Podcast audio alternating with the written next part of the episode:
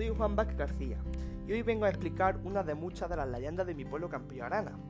Una de las leyendas se trata de un bandolero llamado Luis Candela, donde su territorio era la actual ermita de Santa Lucía. Este bandolero se ría siempre que pasaba por allí de un arriero, ya que ese arriero tenía una bestia muy vieja y poco cuidada. Entonces el arriero, cansado de, de de él, le dijo al bandolero que gracias a esa bestia él podía comer.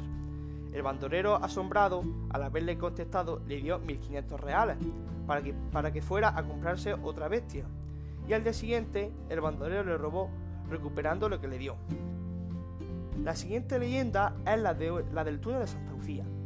Esta leyenda trata de un túnel mandado a construir por Isabel II y hecho por presidiarios. La historia cuenta que era tan duro el trabajo que los presos intentaban escapar por la zona sur, subiéndose por un muro de roca un poco inclinado y muchos de ellos murieron.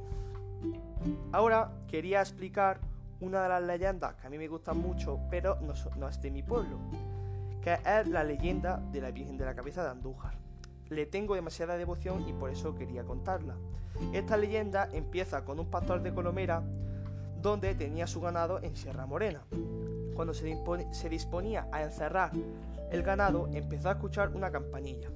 El asombrado fue a, buscar, fue a buscarla. Contra más se acercaba, más la oía. Y cuando estaba casi al lado, vio un destello de luz. Se trataba de una virgen con un madroño en la mano y en la otra su hijo.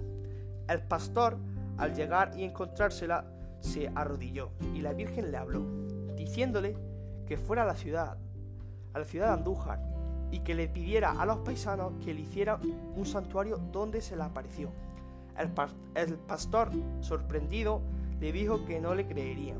Así que la Virgen le dio un brazo, ya que él era manco. El pastor se desmayó y al despertarse bajó a la ciudad de Andújar diciendo lo que dijo que hiciera y no le, creyeron hasta que el pastor le enseñó su brazo.